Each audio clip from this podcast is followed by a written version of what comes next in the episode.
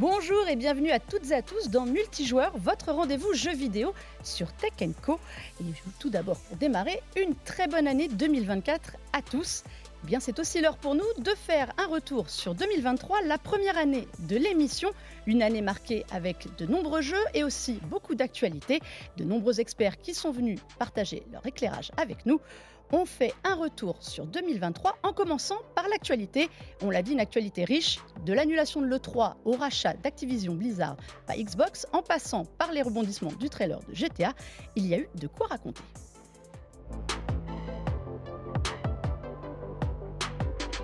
J'avoue que pour une première, c'est pas le sujet que j'espérais aborder avec vous. Euh, l'annulation de l'E3 2023, le grand salon euh, du jeu vidéo, c'est tombé eh bien, le 30 mars dernier par un petit euh, tweet qu'on attendait quand même un petit peu pour annoncer Ritpop et l'ESA qui organisent le salon, le grand salon annuel du jeu vidéo de Los Angeles, pour dire bah, que la version en ligne digitale et la version physique espérée étaient tout simplement annulées. Voilà, un petit message. Alors, on ne peut pas faire plus court. Oui, c'est efficace. Euh, efficace pour dire ça. Euh, Carole, c'était pas vraiment une surprise finalement. Non, non, c'était pas une surprise parce qu'on sera d'accord pour dire que depuis 2019 déjà, c'était euh, plus du tout la même chose. On a Jeff Keighley avec son Summer Game Fest qui cartonne. Et quand tu vois qu'il y a tous les euh, constructeurs euh, et éditeurs principaux qui commencent à annoncer qu'ils vont pas y aller parce que, euh, bah, voilà, effectivement, quand tu peux contrôler ta communication et que ça te coûte pas un bras parce qu'aller à l'E3, ça coûte cher, bah oui, forcément, hein, les PlayStation, Microsoft, Ubisoft et compagnie préfèrent voilà, faire les choses de leur côté. Et moi, je pense qu'ils ont raison. Ça marche très bien comme ça, même si on perd un petit peu le côté humain, même si on a vécu des, des périodes fabuleuses hein, à l'E3. Mais on s'y attendait. C'est un peu triste, mais je pense que c'est le, on va dire le, le déroulé logique des choses. On tend vers un, média qui de plus en plus hein, devient euh, virtuel. Et, tu le disais, c'est pas une surprise. effectivement, c'est ce qui est triste, c'est que le 3 c'était un marqueur de l'industrie, comme d'autres, il y en a quelques autres. Celui-là, c'était le plus grand marqueur. Et, c'est vraiment normal par rapport à, l'évolution de la communication qu'on soit, arrive à cette conclusion-là entre guillemets, qui n'est pas forcément une conclusion d'ailleurs, puisque peut-être qu'il y aura encore d'autres E3, mais c'est sûr que cette année, ce n'est pas le cas. Euh, et, finalement, euh, depuis 2010, les choses ont énormément changé. La semaine dernière est tombée une annonce qu'on attendait un petit peu, il faut avouer, euh, le blocage par la CMA, donc l'organe de régulation de la concurrence au Royaume-Uni, du dossier de rachat d'Xbox qui voulait s'offrir Activision Blizzard King pour une petite somme, près de 70 milliards de dollars.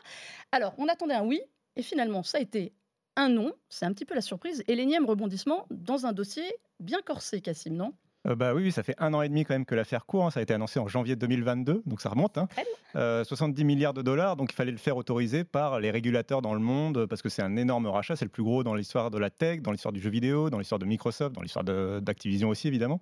Euh, et donc c'est un énorme, un énorme deal pour un constructeur de consoles. potentiellement, ça peut l'amener à être, comment dire, à être en situation de force. Et donc les, autorités de la concurrence doivent observer ça, que ce soit en Europe, au Royaume-Uni, en Chine, au Japon, aux États-Unis, etc. Ils ont eu le feu vert dans quelques petits pays, mais il faut évidemment, euh, ce qu'on attend en particulier, c'est vraiment l'autorisation des États-Unis, de l'Europe ou du Royaume-Uni, et en l'occurrence, le Royaume-Uni a décidé de bloquer. Alors, c'est pas le premier à bloquer. Non. Enfin, ou à mettre hmm. une réserve, dirons-nous. Euh, Chloé, aux États-Unis, c'est pas passé non plus. Alors, aux États-Unis, les procédures sont très différentes de ce que nous, on connaît en Europe. En fait, en Europe, les autorités de la concurrence disent oui, non. Euh, alors qu'aux États-Unis, ça doit passer par un procès. Et euh, là, l'autorité de la concurrence américaine a de très grosses réserves sur ce rachat, mais ils sont obligés de passer par cette procédure judiciaire dont l'issue est totalement inconnue. C'était un vrai feuilleton depuis euh, janvier 2022 et ça s'est euh, concrétisé enfin cette année, en fin d'année 2023. Euh, et donc maintenant, PlayStation, enfin, PlayStation Xbox, le lapsus, et Xbox a le droit de racheter Activision Blizzard King. Donc ça va vraiment grossir significativement les effectifs. On passe d'une entité à à peu près 5000 employés.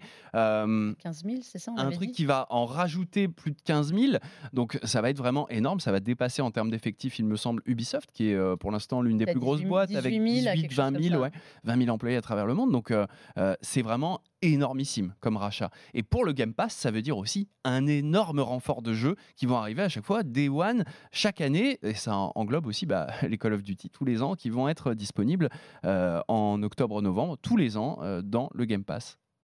une actu qui est très chaude, peut-être même brûlante, on va savoir ça, qui en tout cas nous occupe depuis des semaines, des mois, voire des années. GTA 6, c'est pour quand? On a euh, officiellement qu'une annonce le 4 février 2022 où Rockstar nous a dit oui, le jeu est en développement actif, mais pas de logo, pas d'image, pas d'autres informations. Il y a eu malheureusement euh, de gros leaks l'année dernière. mais euh, voilà, là, les fans sont vraiment en mode euh, ok, là, on veut la suite, sachant que quand le jeu va être annoncé, il va encore y avoir de l'attente jusqu'à sa sortie. Donc voilà, c'est pour ça que là, ça commence à, chauffer. Alors justement, pour ceux qui voient euh, l'image, on a euh, derrière nous un tweet mm. qui a été fait par Rockstar. Euh, paradoxalement, c'était pour GTA Online, mm-hmm. pour parler, c'est quoi, les 10 ans de GTA Online et pour la fête de la Lune. dans cette image, les gens ont vu tu, pourras, tu vas pouvoir nous en parler, mhm. des signes. Le chiffre 6. Le chiffre 6, qui en fait n'est pas un chiffre 6. C'est le bah, panneau Winewood. Bah voilà. c'est ça. C'est ça, c'est le panneau Winewood du jeu. Euh, toi aussi, tu as envie de voir des signes partout, euh, Nani? Ouais, enfin, faut arrêter.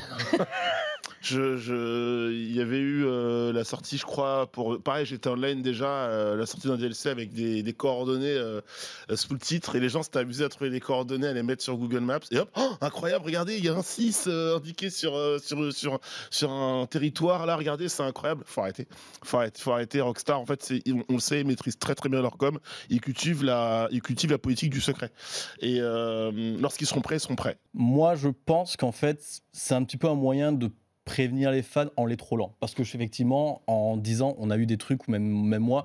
Là, par contre, en fait, ce qui se passe, c'est que ces dernières semaines, il y a eu vraiment une multiplication mm. de ces images-là.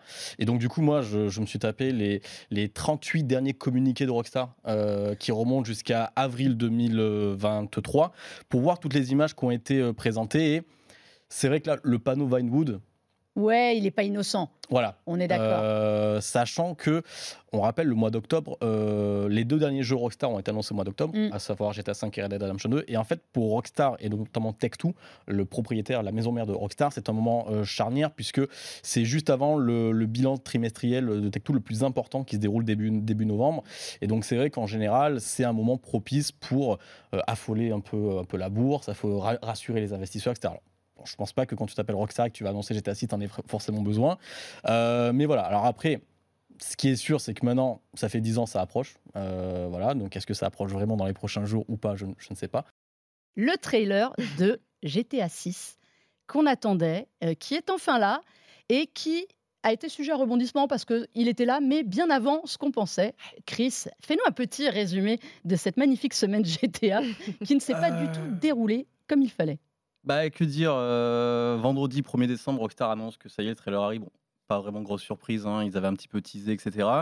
Et donc, ils ça devait arriver mardi 15h, donc bah, tout le monde s'attendait. Et en fait, ce qui se passe, c'est que lundi à 15h, 24 heures avant, ce que je me doutais, ils l'ont fait, mais je me suis dit quand même, ils vont pas le faire aussitôt. C'est un live première diffusion pour découvrir le trailer en live entre fans. Mais ils l'ont fait 24 heures avant. Moi, je me suis dit, Enfin, je... Est-ce que est-ce que c'est c'est prudent de mettre un lien Est-ce que c'est une bonne idée Ouais, est-ce que c'est une bonne idée? Bah, ça n'a pas loupé euh, puisque euh, apparemment, alors d'après ce qu'on a pu entendre, euh, il y a eu des logiciels en fait qui ont généré généré des liens, des liens jusqu'à tomber sur le bon lien et, en fait, c'est apparemment comme ça qu'ils ont réussi.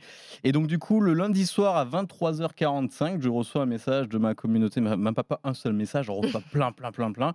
Et, au début, en fait, au début, j'ai persuadé que c'était fake parce qu'en fait, je voyais des trucs comme un TikTok je me mmh. suis dit, ouais, non, mais en fait, c'est. Enfin, sauf que en fait, ça a commencé, j'ai commencé à le regarder une fois, deux fois. Je me suis dit, mais attends, c'est bizarre parce que pour un fake, il n'y a pas d'image de, jeu qu'on connaît déjà. C'est ça, ça les, dire, les, marques de voitures ne sont pas réelles. Je me suis dit, oula, donc là, on s'est un petit peu renseigné avec des personnes qu'on connaît aux États-Unis qui nous ont répondu, mais en fait, juste 2-3 minutes avant pour nous dire, oui, non, c'est réel. Et 2-3 minutes avant, quand ils, nous ont dit ça, quand ils nous ont dit ça, là, on voit Rockstar Games publie un live. Et là, je fais, non, mais attends, à minuit 14, je fais non, mais c'est une blague. Et non, non, en fait, c'était réel. Et parce qu'en fait, bah, la qualité était médiocre. Donc Rockstar a préféré. Enfin, Rockstar et Tech2 ont été très rapides hein, parce qu'en 5-10 minutes, euh, le compte a été supprimé. Mais bon, il y a des gens qui avaient fait des captures, etc. Donc et donc, ils ont dit. Et le tweet, le tweet m'a brisé le cœur en disant Notre trailer a leaké. Merci de le regarder dans de bonnes conditions. Mm. Et tu te dis. Il y a les équipes déjà qui se prennent les ligues de septembre 2022, c'est dur. Et là, mais, mais à 15h, on était à 15h de la diffusion. Et voilà. Mais bon, malgré ça, ça sort. Et bon, ben là, euh, c'est même pas un tsunami. C'est ce qui se passe. On va reparler, mais en 24 heures, il tape trois records du monde.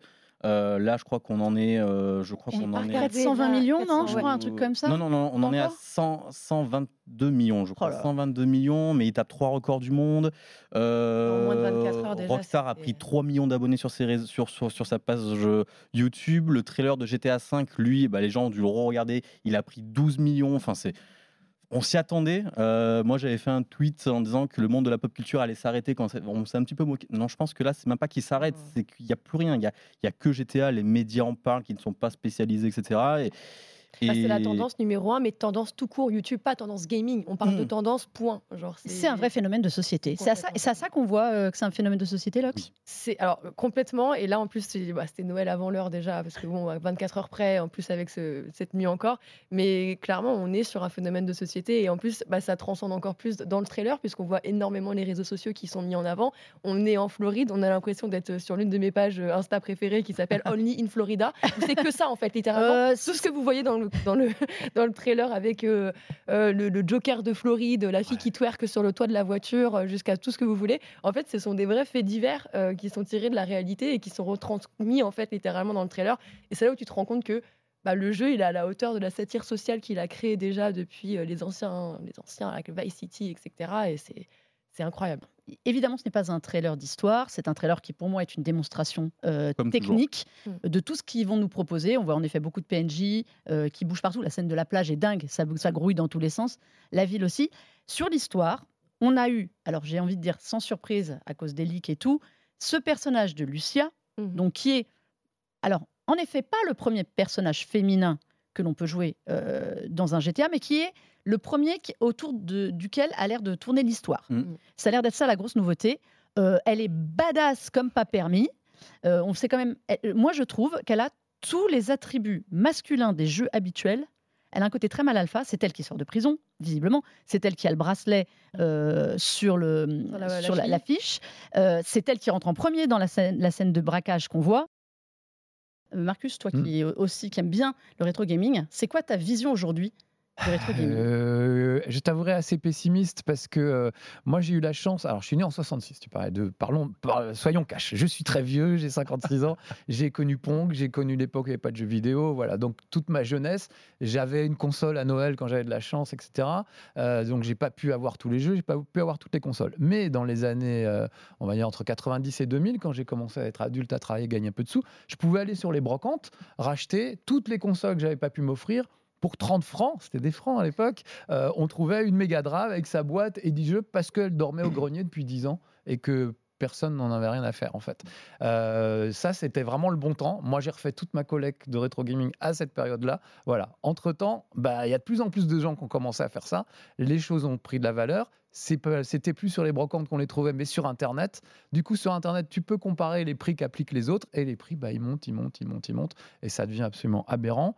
C'est renforcé par deux, trois âneries, genre des ventes aux enchères chez Drouot, où tu as des, cartouches de GoldenEye qui étaient en vente à Carrefour à l'époque, je suis désolé pour les marques, enfin dans les supermarchés, euh, sous blister plastique dégueulasse, qui partent à 17 000 euros des, trucs de malade. C'est-à-dire que des gens commencent à spéculer là-dessus comme on peut le faire sur le marché de, l'art, en fait. Ce qui est tout aussi stupide, en fait.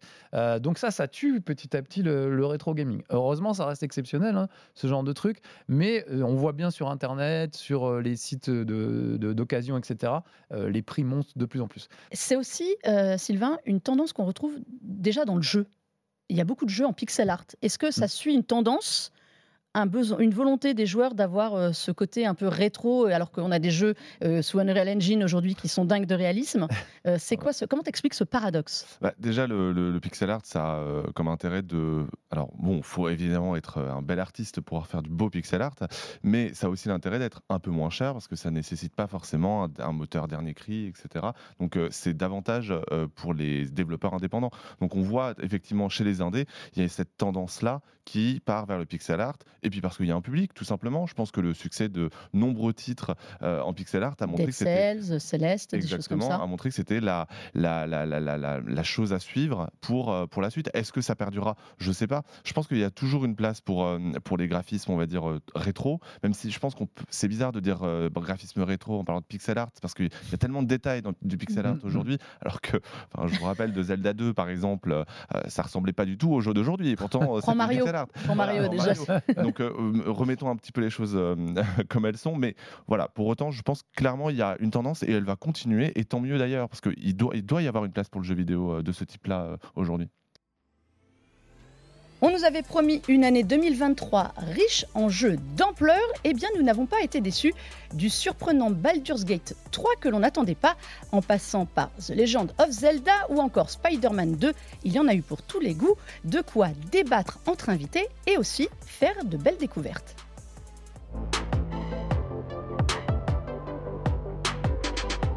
Un euh, premier aperçu de Spider-Man 2 qui sort le 20 octobre. C'était euh, PlayStation nous a permis d'y jouer euh, quelques heures. Alors certains beaucoup plus vite que d'autres, comme Max, qui a tracé. qui a tracé. Nous, on a pris notre temps avec Momo. sur les nouveautés en termes de gameplay, bah, c'est surtout axé autour des pouvoirs. Miles Morales, on avait déjà pu tester ça quand c'était sorti. Il, a des pouvoirs électriques, en plus d'avoir des, des, pouvoirs d'araignée. Euh, il se trouve que maintenant, effectivement, il y a le symbiote qui arrive sur, euh, sur Peter qui bah, lui donne lui aussi des pouvoirs. Et donc, en termes de gameplay, on a un peu cette nouveauté avec R1 qui permet de gérer euh, les gadgets et L1 qui permet de gérer cette fois-ci les pouvoirs qu'on voit à l'écran ici. on est beaucoup plus puissant que dans les précédents jeux, mais en même temps, il y a aussi beaucoup plus d'ennemis qui nous attaquent en même temps et qui sont eux-mêmes particulièrement euh, redoutable. Moi, je suis, j'étais un peu un psychopathe parce que le premier, j'ai plus d'une centaine d'heures. Je pense qu'Obama doit y avoir une cinquantaine juste de balade, juste, de, balancement. Mais ça, c'est magnifique. En fait, je kiffais ça. C'est magnifique la, la C'est le plaisir du jeu. C'est le plaisir du jeu. Après, euh, avoir, je, me demande juste parce que c'est un peu le point où là, je suis un tout petit peu réservé, même si j'ai énormément euh, kiffé ce que j'ai fait dans le jeu. j'ai un peu peur sur les missions secondaires. À mm. titre perso, euh, c'était une carence du premier, je trouve. Euh, même s'il y avait des quêtes euh, secondaires qui étaient plutôt cool, c'était pas les mieux écrites. On sent qu'Insomniac qui n'était pas forcément à l'aise mm. avec ça. Et aussi pour les objectifs annexes, bah, les crimes aléatoires, une fois que tu as ramassé 3-4 pigeons, etc., mm. c'était quand même un peu limité. Et j'ai un tout petit peu peur, en tout cas en l'état actuel, qu'on parte sur quelque chose de similaire, ce qui serait un peu dommage. De ce qu'on a vu, moi j'ai trouvé aussi que les quêtes secondaires n'étaient pas hyper intéressantes. C'était similaire. J'en ai testé quelques-unes, c'était pareil. Ils les ont juste rendues peut-être je crois qu'ils ont mis un petit peu d'aléatoire dedans. Euh, tu sais, les, missions secondaires, quand tu les faisais, c'était euh, toujours les, mêmes cutscenes, les mêmes euh, mm. QTE à faire. J'ai l'impression qu'ils ont mis un peu d'aléatoire dedans ou qu'ils ont accéléré certaines choses. Encore une fois, vous attendez pas à des grosses nouveautés. Je pense que la principale nouveauté, si vous devez en attendre une, elle, se situe au niveau de l'histoire. Mm. Soit la main story va vous passionner et vous allez vraiment vivre quelque chose de nouveau qui va, qui va vous faire kiffer. Euh, si euh, vous êtes du genre à passer les cinématiques et à juste vous concentrer sur le gameplay, c'est juste un DLC de 20 heures, hein, on va pas se le cacher. Maintenant, ça va, c'est ce qui va convenir à beaucoup de gens. Dans ce Tears of the Kingdom, on a vu, alors comme tu disais très justement Maxime, euh, on a eu des bribes d'informations au fur et à mesure. On a quand même eu l'occasion de voir certaines nouveautés, dont ce travail avec l'eau. Il y a ce mystère autour de l'eau. Alors, messieurs, vous avez eu l'occasion d'y jouer quelques heures en preview. Est-ce que vous avez avancé sur cette énigme de l'eau? Alors, c'est plus euh, l'espèce de petite matière verte, ouais, c'est ça voilà, Là. Enfin, oui, je dis de l'eau. De, de, Alors, moi, j'appelle ça la glu. Oui, je ne sais pas ce que c'est. De pâte pour amalgamer. D'ailleurs, mm. le pouvoir, étonnamment, s'appelle amalgame. Oh, bah. Et il permet d'amalgamer différents éléments, etc. pour fabriquer euh, des nouvelles armes euh, ou des petits véhicules, des appareils. Et donc là, clairement, bah, là, une fois de plus, je te dis, je trouve c'est moderne. alors, Nintendo a toujours été une boîte moderne rétro. Bah, là, c'est-à-dire que tu as littéralement un pouvoir qui te dit tu peux assembler ce que tu veux. Mm. Enfin, plus ou moins ce que tu veux. Donc tu peux faire des véhicules, tu peux, tu peux recréer des armes, tu peux, genre, euh, tu peux fusionner une lance et une épée pour faire une lance épée qui va frapper plus fort et, atteindre plus loin un ennemi. Donc tu as vraiment beaucoup, beaucoup, beaucoup plus de possibilités dans la construction. Et c'est vrai que du coup, ça enrichit le gameplay et ça le complexifie d'une certaine manière. Et tu as aussi un pouvoir pour remonter le temps. D'accord, qui n'existait pas en effet dans le précédent. Pas dans le précédent et qui peut te servir dans les combats. Par exemple, si un ennemi te balance euh, une caisse explosive, mm. tu peux, si tu as le temps, si tu as le réflexe, euh, lancer le pouvoir de, remonter le temps sur la caisse. Comme ça, la caisse va revenir sur lui et exploser sur lui. Donc, ah tu as beaucoup, beaucoup plus de possibilités. C'est-à-dire que, tu vois, tu, vas arriver, on va te dire, bon là, tu as un camp ennemi. Le camp ennemi, tu peux l'attaquer de mille façons. Tu peux y aller à l'infiltration, tu peux y aller en maximisant tes pouvoirs. Tu peux y aller avec un véhicule. Tu peux, tu peux même l'éviter, c'est-à-dire si ton objectif est derrière la ligne ennemie, tu vas prendre un truc. Moi, par exemple, j'ai fait un ballon dirigeable, je suis complètement passé au-dessus, ils m'ont même pas vu. Et puis hop, j'ai sauté avec ma petite paravane, je suis passé derrière eux et je me suis barré. Et j'ai repris mon coffre et puis hop là, au revoir, merci, personne m'a vu. c'est un jeu qui va obliger à sortir de sa zone de confort. c'est ça. Mais c'est surtout, on est loin des bases. Ah oui. On est loin des fondamentaux. Et là, on s'approche oui, d'autres jeux. Oui, oui et non. Oui et non. Mais je... ah, un petit peu quand même. Oui, mais enfin, tu as quand même la, le corps du gameplay mm. quand même là. C'est-à-dire que tu peux jouer de manière très classique. Tu vas galérer du coup. Tu vas tu vas galérer. tu vas, ouais. si tu vas juste avec, une, avec un bout de bois et un, et un, et un, et un bouclier. Parce que le jeu t'y pousse hein, quand même. Oui, ça, le jeu, le jeu pousse, et puis il y a beaucoup de choses que vous découvrirez où quand mm. même les mm. pouvoirs sont mm. nécessaires et la construction, elle a vraiment été mise oui, le gameplay, au cœur de l'équation. Les, énigmes, etc. Tu peux pas, disons que tu peux pas faire le jeu sans un minima euh, essayer de te plonger un petit peu dedans. On va parler Final Fantasy XVI, donc qui sort le 22 juin sur PS5. Donc c'est une aventure assez longue, 100% action pour le coup parce que ça se veut vraiment euh, destiner un public euh, occidental et un public euh, de nouveaux joueurs. c'est une histoire qui est, un, qui est assez dirigiste. Par contre, il y a beaucoup de cinématiques, il y a 11 heures de cinématiques, mais rassurez-vous, on ne les subit pas parce qu'en fait le rythme du jeu fait qu'en sorte on peut pas les zapper. on peut les zapper bien sûr, bien, bien sûr. Bien. Mais c'est l'intérêt principal du jeu, donc en fait tu n'as pas envie de les passer. C'est bien rythmé pour le coup. Donc oui, pour le coup c'est c'est un très bon jeu. Euh, on sent que la saga a appris de ses erreurs pour le coup et veut aller de l'avant en, en, livrant un jeu qui est fini avec une histoire complète et un système de jeu qui tient la route. Et c'est très important après FF15 qui avait un début un peu compliqué. C'est beau ce que tu dis, un jeu qui est fini. On se félicite d'un jeu fini à la eh, sortie. C'est vachement rare maintenant quand même. Alors comment tu vas me convaincre d'y jouer, Victoria? Euh, je suis tout à fait d'accord avec Nicolas. Et en plus, si je peux ajouter, le système de combat, c'est quand même largement, largement euh, allégé. C'est-à-dire qu'avant, avais, euh, tu gérais une équipe de entre 2, 3, 4 personnes, 5 personnes. Il fallait changer tous leurs équipements et tout. Moi, j'adorais ça, genre vraiment trop bien. Je regrette un peu qu'il n'ait pas gardé, mais si tu connais pas Final Fantasy, faut foncer parce que c'est beaucoup plus simple en fait. Donc, tu te soucies quasiment de rien. En plus, c'est beau. En plus, il y a plein de trucs. Les musiques mm. sont géniales. Enfin, franchement, il faut foncer de ouf. Hein. Adi, toi, tu vas nous parler de Baldur's Gate 3. Bah, évidemment, le futur Game of the Year, le vrai Gotti. Euh, virez-moi les Spider-Man, les Zelda, les Street, les ce que vous voulez, la Alan Wake. Non, non, Baldur's Gate il est sorti en août et encore aujourd'hui, j'y joue. Et j'ai envie de faire toutes les classes, toutes les persos, euh, tous les persos, toutes les fins, genre tout. Ce jeu, il est incroyable. Il n'est pas autant hypé qu'Elden Ring, mais je trouve qu'il réussit ce même pari, entre guillemets, de proposer un CRPG, donc un jeu de rôle, mais avec des dés en mode bah, jeu de rôle Donjons et Dragons, mm. qui marche, qui fonctionne, qui est beau, qui est palpitant et qui te donne envie de. Je ne pense qu'à ça. Je n'ai envie de jouer qu'à T'en as combien d'heures Bah là, on en est à plus de 100 heures. J'ai toujours pas fini ma première run, donc euh, on a largement le temps. Donc si vous avez 100 heures cette semaine, à minimum. Baldur's Gate 3. Le mode invasion, c'est un peu la grosse nouveauté de ce Mortal Kombat 1. Euh, comment est-ce que tu nous l'expliquerais pour les gens qui connaissent pas et qui voudraient se mettre justement à Mortal Kombat? Ok, donc le mode invasion, c'est un nouveau mode de jeu qui a été mis en place, qui va fonctionner sous format de saison, donc qui va se mettre à jour les, euh, tous les 60 jours, pardon. Et euh, c'est une sorte de jeu de plateau où on se déplace sur des cases, et à chaque case, on va trouver soit un adversaire, ou soit des séquences de jeu comme euh, Teste ta force euh, mm. ou euh, des embuscades comme par exemple dans Pokémon, tu vas marcher, il y a des Pokémon qui vont venir sur toi, trois ninjas qui vont essayer de t'assassiner. Ouais, là ils sont moins sympas les Pokémon. Là ils sont moins sympas effectivement.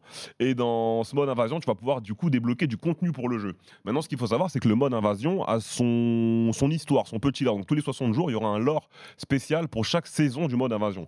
Par exemple, pour cette saison, et je trouve ça assez violent parce que du coup, il y a un de mes personnages préférés dedans, ça va se concentrer sur Scorpion.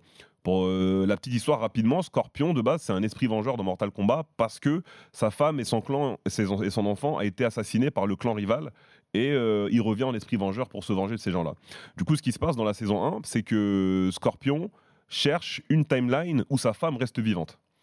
Et la seule timeline où sa femme reste vivante, en fait, elle épouse l'homme qu'il a assassiné dans toutes les, hommes, dans toutes les autres timelines. Et du coup, Scorpion furieux, il dit bon, si je peux pas avoir ma femme, personne va l'avoir. Donc il tue tout le monde. Tant qu'à faire. Et tant qu'à faire. Comme ça, c'est réglé. Et du coup, euh, c'est le boss de la saison 1 du mode invasion.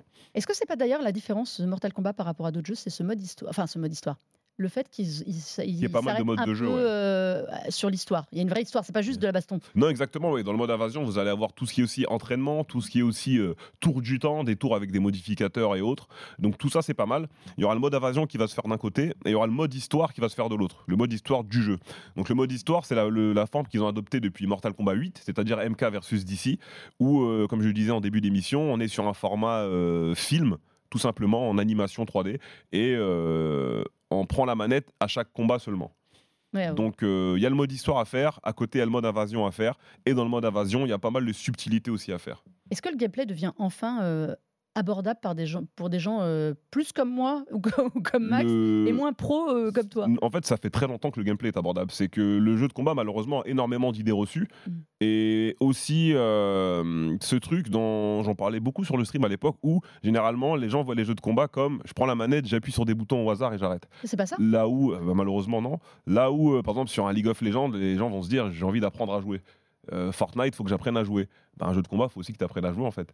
Et du coup, euh, les gens s'en rendraient compte s'ils prenaient un peu plus de temps à lire le tutoriel, mais ça fait vraiment une dizaine d'années que les jeux de combat sont devenus très accessibles. Est-ce que vous recommandez alors ou pas ce Call of Duty, Modern Warfare 3 j'ai terminé la campagne. Euh, donc euh, oui, en fait, c'est une campagne qui, euh, je pense, souffre un petit peu bah, des problèmes qui ont été un peu, comment dire, observés dans les Call of Duty ces dernières années. moi, je trouvais déjà l'année dernière que la campagne s'apparentait plus à une sorte de, collection d'expériences un petit peu. C'est la suite directe, on va le dire, du Modern Warfare 2. Ça, c'est une première déjà oui, chez eux. Ça, Ils enchaînent. C'est vraiment, on reprend la même idée avec euh, le personnage de Makarov qui est plus au centre ouais, tout dans celui-là. Ouais, c'est important de le préciser parce que bah, c'est la première fois que ça arrive, donc on a une histoire qui, se, qui suit vraiment directement ce qui s'est passé. Mais voilà, déjà c'est une campagne qui est, qui est très courte, euh, qui tente des choses mais qui n'arrive pas forcément à, les, à vraiment les concrétiser. Euh, là cette année on a une nouveauté qui s'appelle les, les, Open Combat Missions. En fait, c'est des missions qui sont plus ouvertes, on va pouvoir aborder les objectifs comme on veut, choisir son équipement, tout ça. Mais, mais voilà, en fait c'est déjà, moi je trouve que ça pose des problèmes en termes de rythme et en fait, je trouve qu'on que vraiment on n'arrive pas à renouer avec cet effet un petit peu roller coaster euh, qu'on avait euh, il y a genre 5-6 ans en arrière, où vraiment on est pris dans une sorte de frénésie de l'action. Euh, là, pour le coup, on a l'impression de buter à chaque fois sur, sur des missions qui s'achèvent trop tôt et le rythme en pâtit. Et voilà, c'est clairement pas aussi marquant que ce qu'on avait il y a plusieurs années. Vous avez la même impression? Alors oui, complètement. En fait, étant un grand amateur quand même des campagnes de Call of Duty, je peux dire que là, c'est une véritable déception, pour ne pas dire un petit scandale. La vérité, la supposée vérité. Pas le droit de le dire. Hein ouais, c'est vrai, d'accord. Je le dis alors. La supposée vérité, c'est qu'en vrai, il devait apparemment ne pas y avoir de Call of Duty euh, nouveau, euh, inédit pour cette année. Et qu'à la place, euh, Activision avait prévu un pack de DLC premium pour Modern Warfare 2 qui était sorti l'année dernière, qui comprenait toutes les cartes du vieux MW2 de 2009, remasterisé. Et finalement, en cours de route, Activision s'est dit bon, il faudrait quand même qu'on en fasse un jeu complet. Ce serait dommage de ne pas en avoir un cette année. Voilà, c'est ça, exactement. Donc ils ont, ils ont transformé ce pack de DLC là en Modern Warfare 3, qui vendent comme un jeu plein pot. et la vérité, c'est qu'en fait, c'est littéralement une extension de Modern Warfare 2. Il n'y a pas de trophée platine, par exemple, dans Modern Warfare 3, ce qui est un scandale en fait quand tu, quand tu achètes un jeu euh, plein pot, ça, ça, en dit long. Quand tu vas dans les trophées de Modern Warfare 3, ils sont mêlés directement avec ceux de Modern Warfare 2, comme si c'était une extension. Ils ont mis les mêmes cartes, ils ont les, mis mêmes, les, mêmes, cartes, les mêmes maps, les cartes et de 2009. Et la campagne solo dure 4 heures, et dedans, les missions en zone ouverte, c'est hmm. juste un, c'est un tutoriel. T'as l'impression de jouer à Warzone, mais contre des PNJ. Oui, Désolé, il n'y a, pas de mise en scène, c'est plat. Non, c'est c'est un jeu rushé. Voilà. T'as eu la même impression T'as eu le temps de mettre la match pas, pas T'es comme moi, t'as pas eu le temps de. mais... on, s'en remet à vous, messieurs. après, cela dit, enfin, je sais pas si t'as eu l'occasion de jouer à la bêta, euh, mais moi, je trouve que, enfin, voilà, en termes de, gameplay multijoueur, je trouve qu'ils sont toujours aussi solides. Bien sûr. Et, euh, et, voilà, en fait, même dans cet épisode, donc euh, c'est la suite de celui de l'année dernière. En même temps, ils ramènent des cartes qui datent de 2009, donc en version remasterisée. Mais aussi en termes de, gameplay pur multijoueur, ils font un petit peu une sorte de petit rétro-pédalage. ils ramènent notamment la mini carte classique. En fait, il y avait toute il joue quand même la nostalgie. On parlait de nostalgie sur celui-là. Dans ce qu'ils nous ont annoncé quand même, sur le, hormis voilà, les, des, des missions euh, différentes, euh, des choses, c'est quand même pour le coup du ressucé. Euh, oui, évidemment, mais parce qu'après, il y a aussi euh, toute, euh, toute une partie du gameplay, des, vraiment des éléments très précis, donc euh, par exemple comme la mini-carte qui sont redemandés par les joueurs depuis très mmh. longtemps. Et donc, on voit bien que l'année dernière, c'est un épisode assez innovant en termes de gameplay. Il y avait des notions de parcours, ce genre de choses. Et là, maintenant, on revient à des, des formes de fondamentaux. Mais en fait, voilà, enfin, moi, j'ai trouvé que pour avoir pris le multijoueur en main, que ça marche, en fait, ça marche toujours aussi bien, quoi. Donc, on est un petit peu dans un, dans un entre-deux. Bon, bah oui, entre guillemets, c'est feignant. Enfin, on revoit une formule qu'on a déjà mmh. vue plein de fois, mais quelque part, ça marche toujours aussi bien. Il faut la vendre dans ce cas plutôt comme une extension, mais comme un jeu complet vendu 70 euros, vu ce qu'il te propose à l'intérieur. Je trouve que là, là c'est plus douloureux que oui, les, bah on n'a pas parlé du mode zombie, mais euh, voilà. Il y a aussi ça. Si vous n'avez pas Modern Warfare 2, pourquoi pas? Mais en vérité, euh, prenez Modern Warfare 2, je pense. Euh, voilà, il coûte moins cher. Alexis, pareil? Ouais, il faut attendre de voir vraiment d'évaluer le, le, multijoueur, mais c'est vrai que la campagne pour l'instant n'est pas, pas très engageante. Quoi. campagne solo, absolument pas. Ne misez pas dessus. je voudrais qu'on parle de Resident Evil Resident Evil 4 en français euh, approximatif, euh, qui cartonne depuis sa sortie euh, fin, fin mars, qui est un remake, rappelons-le. Là, on revient avec un remake qui, effectivement, n'est, enfin, apporte tellement au jeu que c'est le même jeu, mais c'est plus la même chose à la fois. C'est-à-dire qu'on a une reconstruction qui fait que les joueurs qui l'ont fait en 2005 le reconnaissent. C'est le même jeu, c'est RE4 mais c'est plus du tout la même mais on chose. Joue pas la même chose. Gameplay moderne, euh, évidemment. De nouvelles mécaniques de gameplay, on peut faire de l'infiltration. Ils ont ajouté euh, notamment le, un, couteau qui peut se casser désormais, donc ça ajoute encore à la dimension euh, survie. On peut contrer beaucoup d'ennemis aussi. Mais on peut, surtout, on peut surtout tirer et courir en même en temps. Même temps. oui, gameplay, gameplay Moi, ce qui, a été oui. ce qui m'a énervé, presque injouable en 2005. 2005. Oui, bah oui, c'était insupportable. Il fallait choisir. Très inspiré d'ailleurs, on peut, on peut lire même la gestion des armes, le fait de pouvoir switcher d'armes en même temps, très inspiré de The Last of Us finalement. Euh, voilà, on peut faire de l'infiltration. C'est un jeu qui va beaucoup plus loin, même dans l'écriture des personnages. C'est euh, pour moi l'un des plus grands jeux de tous les temps. Hein. Euh, Resident Evil 4, très clairement, il a révolutionné et inspiré tellement d'autres jeux derrière. On pourrait citer Gears notamment. Bien sûr. et c'est vrai que là, ça, ça surcartonne. Et chapeau, parce que Capcom, en termes de remake, ah, ils font des bonnes choses. Bah, ils ça pas. Vole se fichent pas de la gueule du monde. Je suis tout à fait ah d'accord oui, avec oui, ça. Mais ce qu'il faut comprendre avec le, Resident Evil, c'est que le premier était une révolution, mm. donc dans le survival horror, comme tu as dit, le, le, jeu de survie horrifique. Euh, et, euh, et, et, derrière, Resident Evil 4 cassait les propres codes de Resident Evil pour créer quelque chose de nouveau. Et exactement, notamment. Et, ce qui, ce, qui, se passe avec cet épisode-là, c'est qu'ils l'ont refait. Euh, ça a la même forme, la, la, la, même, le même goût, j'ai envie de dire, mais les sensations sont pas les mêmes. Et c'est ça qui est très fort. Et le truc est beaucoup plus, le jeu est beaucoup plus dynamique, euh, efficace, plus moderne en fait. Ils ont réussi à moderniser vraiment leur jeu, ce que tous les remakes n'arrivent pas à faire. Pour le coup, Dead Space avait réussi, mais à mon sens. Mais là, il y a des, des, différences qui sont majeures. Tu en parlais dans détail il y a quelques secondes. Là, on les, on les ressent dès qu'on joue. Et ça, ça fait la différence. Au-delà du scénario qui a aussi un tout petit peu changé. Enfin, oui, c'est vrai. Ils ont apporté plein de petits. C'est vrai, ne spoilons pas, mais ils ont changé pas mal de petites choses. La finalité reste la même, mais comme tu dis, c'est la même saveur, mais en plus. Euh, plus... C'est décuplé, c'est plus moderne, c'est plus agréable. Et ça, et ça va parler aux, aux, nouvelles générations qui n'ont jamais joué celui d'avant, mais aussi à ceux qui ont joué à l'ancienne version, parce que les, les différences sont d'importance et suffisantes pour justifier l'achat. Star Wars Jedi Survivor que nous avons eu l'occasion euh, de voir un petit peu en avance et de mettre la main dessus. Le jeu est plus fluide, le jeu est plus épique, euh, je trouve le jeu plus dynamique. Mm. Cal, effectivement, belle évolution qui est vraiment palpable. Déjà sur le point de vue physique, effectivement, on sent qu'il a pris quelques années un peu dans la figure, euh, petite barbe de trois jours, etc. Qui, ah oui, il a vieilli, il fallait comprendre qu'il s'était passé 5 ans, il a, des, il a des barbes et des cicatrices. Tu remarqueras qu'on rajoute toujours un peu de barbe pour un personnage qui a vieilli, c'est un truc de ouf. Mais, messieurs, il faut y penser là pour ne paraître plus vieux. C'est vrai, vrai totalement. J'ai encore des choses à faire là-dessus. mais non, effectivement, tu sens que voilà, il y a eu beaucoup de, qu'il a, vécu pas mal de choses, etc. Et euh, beaucoup plus de maturité aussi. Mm. Et les combats aussi, juste pour, euh, pour parler de ça, euh, effectivement, je, les sens beaucoup plus pas punitifs, mais genre beaucoup plus viscéraux, on va dire. Je les plus dynamiques et ça, y va. Ça, ça, tape quand même pas mal. Donc, en tout cas, sur, faut voir comment est-ce que ça va être sur l'intégralité de l'aventure. Mais en tout cas, sur euh, la session qu'on mm. avait pu faire et tout, notamment sur Kobo, euh, on a rencontré pas mal d'ennemis, on a un bestiaire plus de possibilités, plus de possibilités et mm. tout, notamment sur l'exploration. Ça me semble être vraiment la bonne évolution, en tout cas, du, jeu de base qui avait quand même plu. Hein, le jeu de base était pas mal, j'avais trouvé un peu trop couloir. Oui, c'est ça. Là, l'exploration, elle aura plus de liberté là. Mm. Euh, et surtout, elle est moins punitive parce que c'est vrai que dans, dans, Fallen Order, on avait tendance à explorer des zones et finalement, ça nous apportait pas grand chose. Alors que là, dans celui-là, ils ont voulu vraiment qu'il y ait des, des, accessoires, des objets à trouver, etc. Ils ont mis plein de secrets. Donc euh, c'est plutôt un très bon point puisque l'exploration, euh, ça s'adapte parfaitement à Star Wars et particulièrement à Jedi, Fire euh, Survivor qui, qui, présente des très grands environnements. Donc on a la première chose qu'on veut, veut, faire, c'est vraiment explorer tout ça. Quoi. Cette année, on a eu beaucoup de jeux sur la France. Mm. Il y a eu Dordogne, dont on a, on a, eu beaucoup, on a beaucoup parlé. Qui pour, alors pour le coup, regroupe, recoupe tout ce que tu as dit, c'est-à-dire la patte artistique complètement différente de ce qu'on voyait dans le jeu. Le fait d'être en France, de, de, représenter aussi une France un peu nostalgique, euh, ça marche aussi à l'international parce qu'on a un peu les, clichés français ou pas?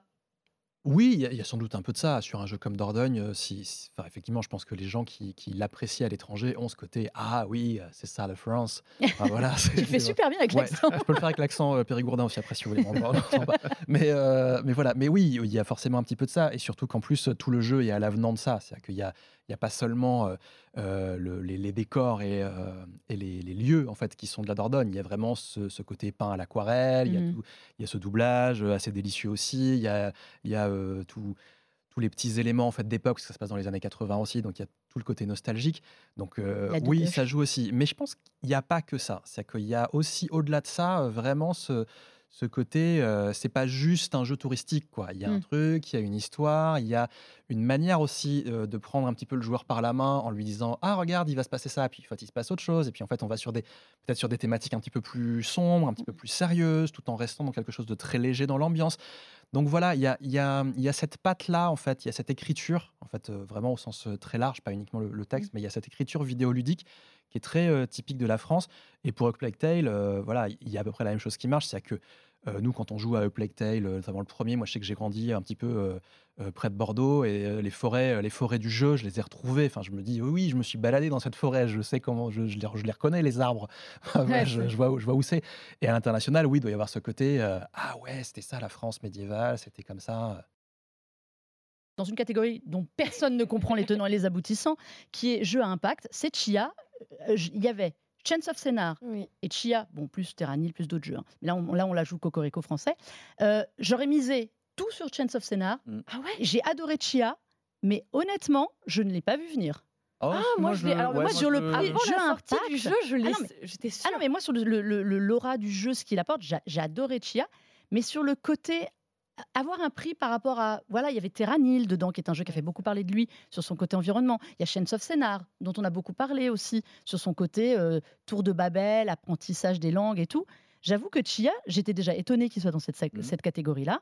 Donc, c'est pour ceux qui ne savent pas, c'est un jeu qui se passe en Nouvelle-Calédonie. Donc, il y a vraiment tout l'aspect culturel, jusque dans le langage des personnages. C'est une lettre d'amour d'un studio néo-calédonien et à, l'environnement au passage. Ils ont été neuf à le développer. Voilà, moi j'ai adoré ce jeu-là, donc vraiment faites-le si vous ne l'avez pas fait. Mais j'avoue que je ne m'attendais pas à ce que ce soit lui qui soit primé. Dans Multijoueur, on vous a aussi emmené au cœur des événements de la Gamescom à Cologne en Allemagne à la Paris Games Week, en passant aussi par l'accord Arena de Paris-Bercy, où l'on a pu suivre la victoire de Vitality au Major CSGO. Le jeu vidéo, ça se vit de l'intérieur avec ceux qui le font.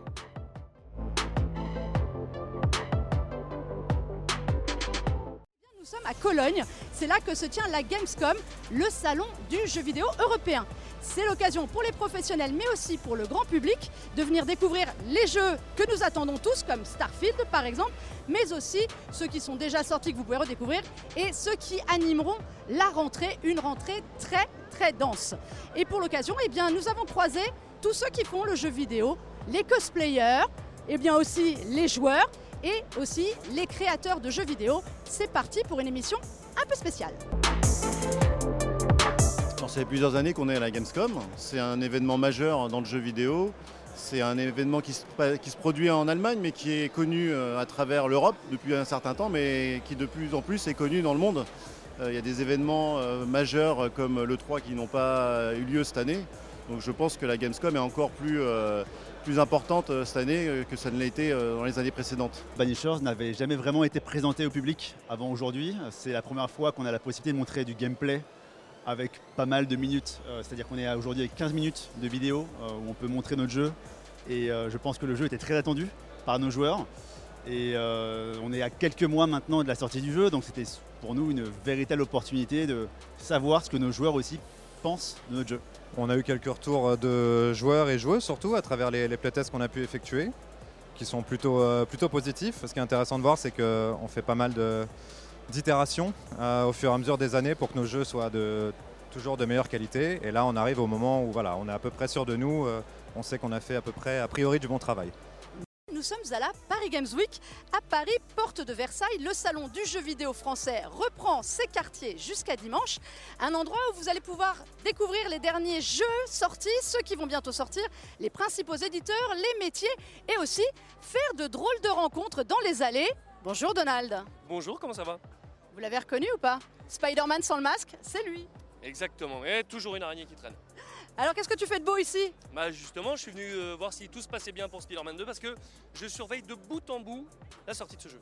On est avec Nicolas Vignol, délégué général du CEL et surtout patron de la Paris Games Week. Comment ça va Nicolas? Ça va Alors ça démarre, un peu de stress? Euh, du stress, oui, il y en a toujours un petit peu. On attend, on attend les visiteurs. Et alors, c'est quoi la thématique? C'est quoi le gros, sont quoi les gros changements cette année de la Paris Games Week? Alors, on a voulu euh, reprendre les, recettes qui marchaient euh, les années précédentes. Euh, beaucoup de fêtes, des communautés du rétro gaming, du cosplay qui vont trouver leur compte de fête et de rendez-vous festifs. Beaucoup de nouveautés jouables sur le salon et puis beaucoup d'e-sport dans le Hall 3, une, une scène et une programmation absolument démentielle en termes d'e-sport. Donc voilà, on a voulu reprendre les recettes du passé, mais pousser un petit peu plus loin euh, avec cette édition euh, Next Level. Voilà, c'est next level, donc ça veut dire que cette année c'est encore plus grand. Il y a trois halls, mine de rien. On revient un peu à ce qui se faisait avant le Covid on, on tempère quand même Alors en termes de taille, euh, ça ressemble à ce qu'on faisait euh, avant le Covid et pour autant le Covid est passé par là. Donc euh, ceux qui vont venir à la Paris Games Week, ils vont voir un, un salon nouveau. On a voulu, et c'est complètement assumé, on a voulu aussi mettre beaucoup plus de pop culture, mettre du cinéma, mettre de la musique sur la grande scène, mettre encore plus de cosplay partout dans le salon, mettre du sport. Dans le, so- le- le hall dédié à l'e-sport, on invite aussi le sport à un an des Jeux Olympiques. Il y aura du basket, il y aura du, un énorme skatepark. Donc voilà, c'est à la fois la Paris Games Week de 2017, 2018, 2019 et pas complètement la- cette Paris Games Week là. C'est une nouvelle euh, édition. Vitality est en finale, Counter-Strike contre Gamer Legend. C'est pas vraiment une surprise quand même, on vous attendait là. Alors, euh, d'une certaine manière, c'était notre espoir évidemment, euh, être euh, en finale et, et espérer gagner le Major à la maison. Après, la réalité, c'est qu'on n'avait jamais dépassé le quart de finale d'un Major. Donc, si, c'est quand même une surprise euh, et un grand moment pour nous, bien sûr. Paul Oui, c'est- il est modeste parce qu'en ce moment Vitality était quand même la meilleure équipe avant le début du tournoi et je pense que c'était l'objectif. C'est l'objectif. Après, il faut le faire en sport. euh, voilà. Donc, On n'est euh, pas surpris. l'instant- On n'est pas surpris de les voir là non plus. quoi. Vous aurez d'autres événements en France, c'est sûr. C'est vrai Je pense Ah. que, et en écoutant cette. Normalement, Voilà, on, on nous, est sollicité. on nous en a promis un par an. hein. Si vous avez une info, Roby, c'est le moment de la lâcher. Pour l'instant, j'ai pas de- j'ai pas d'infos. Aujourd'hui, euh, Vincent Pereira, qui est le responsable e-sport au, au- au CIO, est quelqu'un qui connaît bien l'e-sport et qui essaye d'apporter petit à petit euh, ces notions-là euh, au, au niveau du comité international olympique. Euh, oui, de toute façon, l'au- l'audience de, de l'e-sport euh, et, et la part des femmes dans cette audience euh, explose, notamment de- depuis euh, finalement le, le confinement. Depuis le confinement, en fait, euh, une personne sur deux qui découvre l'e-sport, une personne sur deux qui, qui rejoint l'audience de l'e-sport est une femme. Donc, je dirais qu'on est à la, à la parité dans les nouveaux venus. Euh, historiquement, c'est plus une audience masculine, mais aujourd'hui, on estime qu'à peu près euh, 25% de l'audience de l'e-sport est déjà féminine, ce qui est, Ce qui est énorme. vraiment différent de, de ce qui se passait il y a quelques années. Ce qui, ce qui est déjà énorme. Bon, on va libérer Nicolas parce qu'il a un match à aller préparer psychologiquement. Tu remplaces Ouais, je, je, je prépare pas grand chose. Tu On les a notre soutiens staff moralement de performance qui fait ça très bien. Les joueurs sont dans leur bulle. Moi, je, je, prépare, je me prépare à stresser Tu te à prépares à regarder tout ça. stresser Mais tu es un excellent joueur de CSGO quand même. Alors ça, c'est toi qui le dis, mais merci. Non, un joueur qui a beaucoup joué, mais sans talent. Voilà. Merci beaucoup, Nicolas Morer, Merci, avec grand CEO plaisir. de Vitality, d'être venu. On croise les doigts Allez, on, on y croit. pour on tout à l'heure. Merci beaucoup. Nous sommes en Californie, nous sommes chez Lightstorm Studio, les studios d'un certain James Cameron, vous savez, le réalisateur de Terminator, Titanic et surtout Avatar. Et pour cause, nous sommes là pour parler du dernier gros jeu de 2023, Avatar Frontiers of Pandora. C'est parti pour un numéro très spécial.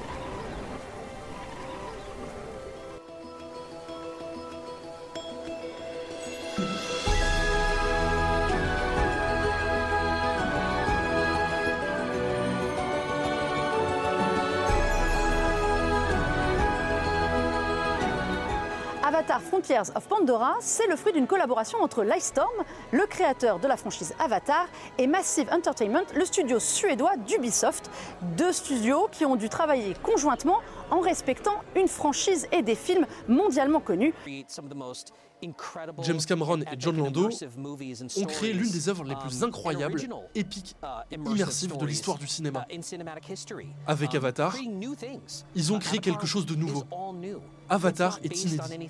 Ce film n'est pas basé sur quelque chose d'existant. C'est nouveau. Et c'est très excitant d'en faire partie. Un défi intéressant de design et de développement, c'est l'utilisation d'un navire portant des armes. Parce que les navis natifs de Pandora, comme Neytiri, vivent par la loi d'Ewa qui comporte trois règles. Vous ne pouvez pas superposer des pierres, vous ne pouvez pas utiliser le tournement de la roue, et vous ne pouvez pas utiliser les métaux du sol. Les armes rentrent dans cette dernière catégorie. Jake n'est pas soumis à cela. Il n'a pas besoin d'adhérer à ces règles, car il vient de la Terre. Il est un Dreamworker qui renaît comme un Navi. Mais vous ne verrez jamais Neytiri utiliser une arme. Donc c'était un défi intéressant d'essayer de comprendre comment vous, qui incarnez un vrai Navi, pouvez utiliser la technologie humaine. Nous avons travaillé en étroite collaboration avec Massive et tous nos différents éléments de l'histoire pour pouvoir les rassembler afin que vous, joueurs, puissiez prendre les armes. Donc nous ne nous fixions pas de limites. Il n'y avait rien auquel on ne pouvait pas s'attaquer. C'était juste un autre défi très intéressant et on a travaillé ensemble pour s'en emparer.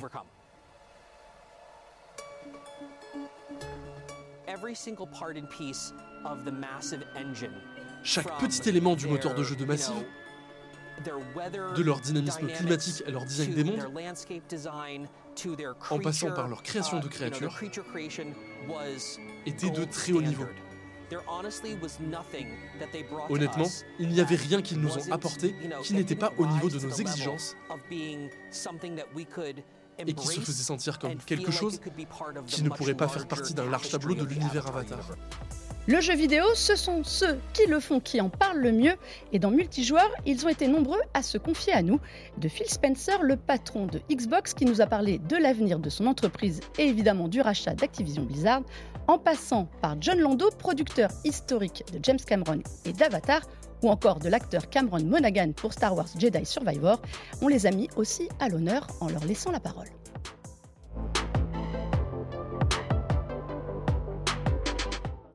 Discutons de Starfield. Ça a été un moment important.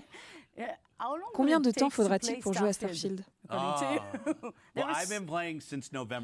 J'y joue depuis novembre et je n'ai pas fini. Mais ce que j'aime dans Starfield, étant donné que j'y ai beaucoup joué maintenant, c'est que vous pouvez jouer votre propre histoire. Il y a donc certaines choses que je vais découvrir, que je commence à faire, et cela peut être minime, mais je peux jouer pendant 30-40 minutes et faire ce que je veux. Ou si je veux faire l'histoire principale, je peux prendre plus de temps. Je pense que ce que les gens vont découvrir dans Starfield, c'est qu'il y a beaucoup de choses différentes que vous pouvez faire dans le cadre d'un même jeu et que cela vous donne la possibilité, en tant que joueur, de personnaliser ce jeu. Et je pense que c'est important. Bonjour Xavier.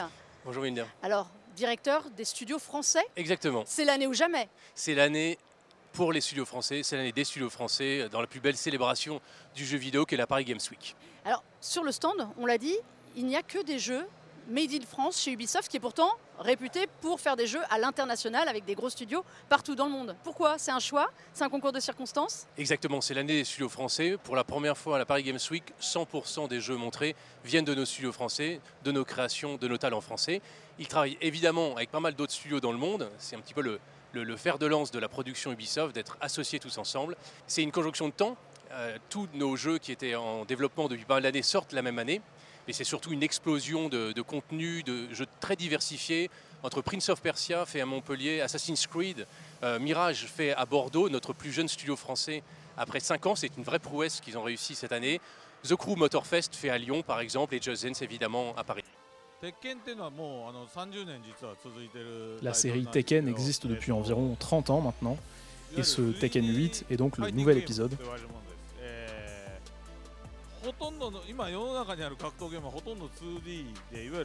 Ce qui différencie le plus Tekken 8 des autres jeux de combat, c'est que les autres jeux sur le marché sont principalement en 2D, alors que Tekken est un jeu de combat en 3D.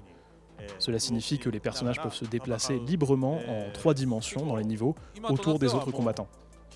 C'est très important car c'est l'un des rares jeux de combat à être comme ça. Hi, I'm John Landau, producer of Avatar and the Avatar sequels. We never wanted to make a video game about our movie. Nous n'avons jamais voulu faire un jeu vidéo qui raconte notre histoire. Nous racontons des histoires dans les films parce qu'ils fonctionnent pour l'expérience cinématographique.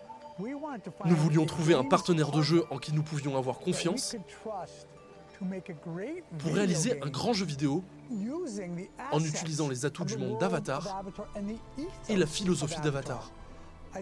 Je pense qu'il est très important pour nous que la société avec laquelle nous travaillons accepte l'idée que les choix que nous faisons ont un impact sur les gens qui nous entourent et sur le monde qui nous entoure. Et nous devons en être conscients. L'idée d'être impliqué dans un jeu vidéo comme Frontiers of Pandora, tiré d'un film auquel j'ai participé, est très gratifiante. Cela nous donne l'occasion de partager avec les joueurs des parties du monde de Pandora que nous ne verrons pas dans les films. Et c'est très gratifiant en tant que cinéaste qui fait partie du processus créatif de ces films.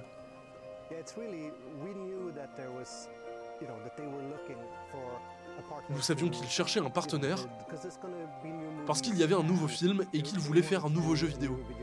Alors on s'est demandé si on devait tenter le coup. Si on devait aller pitcher notre idée. On s'est dit que oui, car le monde de Pandora est un fantastique terrain de jeu pour un jeu vidéo.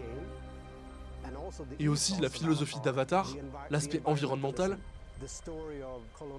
cette histoire de colonisation et les dégâts qu'elle engendre, l'espoir et la lutte pour sauver la nature, c'est si important, ça a résonné en nous.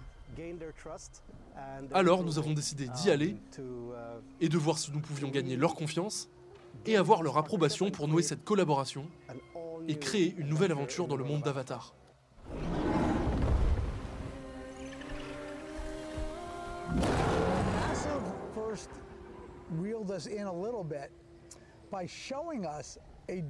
Massive nous a d'abord un peu séduit en nous montrant une démo de Pandora sur leur moteur Snowdrop. C'était il y a probablement 7 ans. Cela nous a mis la puce à l'oreille. Mais ce qui nous a vraiment convaincus, c'est quand je suis allé à Malmö, en Suède, et que je me suis assis à côté des personnes impliquées dans le jeu. Magnus Janssen, qui est ici aujourd'hui, Dieter et les autres personnes qui travaillaient dessus. Leur passion et leur volonté à embrasser notre monde étaient remarquables. Les recherches qu'ils avaient déjà effectuées, les recherches futures qu'ils envisageaient de faire,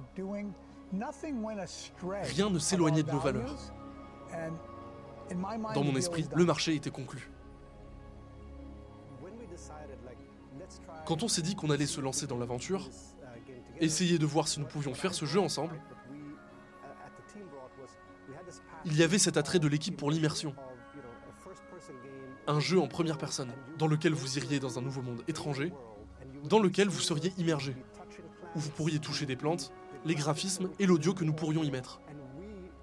Et avec les équipes de Lightstorm, nous avons créé un monde qui est tellement différent des mondes habituels dans le jeu vidéo que vous êtes transporté. On a rencontré Cameron Monaghan pour qu'il nous parle justement de ce euh, Cal Kestis et comment il le voyait, comment il l'incarnait et surtout qu'est-ce qu'il lui avait apporté. Quelque chose qui m'a toujours frappé à propos de Cal, c'est sa résilience, sa persévérance. Vous savez, je viens d'une famille où nous étions tous très ce qu'on pourrait appeler des cols bleus. La plupart de ma famille vient des métiers de la construction, métiers en usine, ce genre de choses. Et nous n'avions pas grand-chose en termes de, je ne sais pas, de richesse, de confort matériel, ce genre de choses. Et je regardais ma famille euh, travailler dur, en particulier ma mère, pour me fournir les outils pour être capable de réussir, de survivre et d'atteindre le point où je suis aujourd'hui, ce dont je suis très reconnaissant. Merci à toutes et à tous d'avoir été là pour ce premier rendez-vous de multijoueurs en 2024, mais aussi toute l'année 2023, de nous avoir suivis, de nous avoir encouragés. Cette émission, il faut aussi remercier ceux que vous ne voyez pas et qui sont derrière, Jean-David, Bastien, Séraphin et surtout Laure. Merci à eux et ils seront aussi là en ma compagnie pour prolonger l'émission et le rendez-vous multijoueur en 2024. On se retrouve très vite, jouez bien.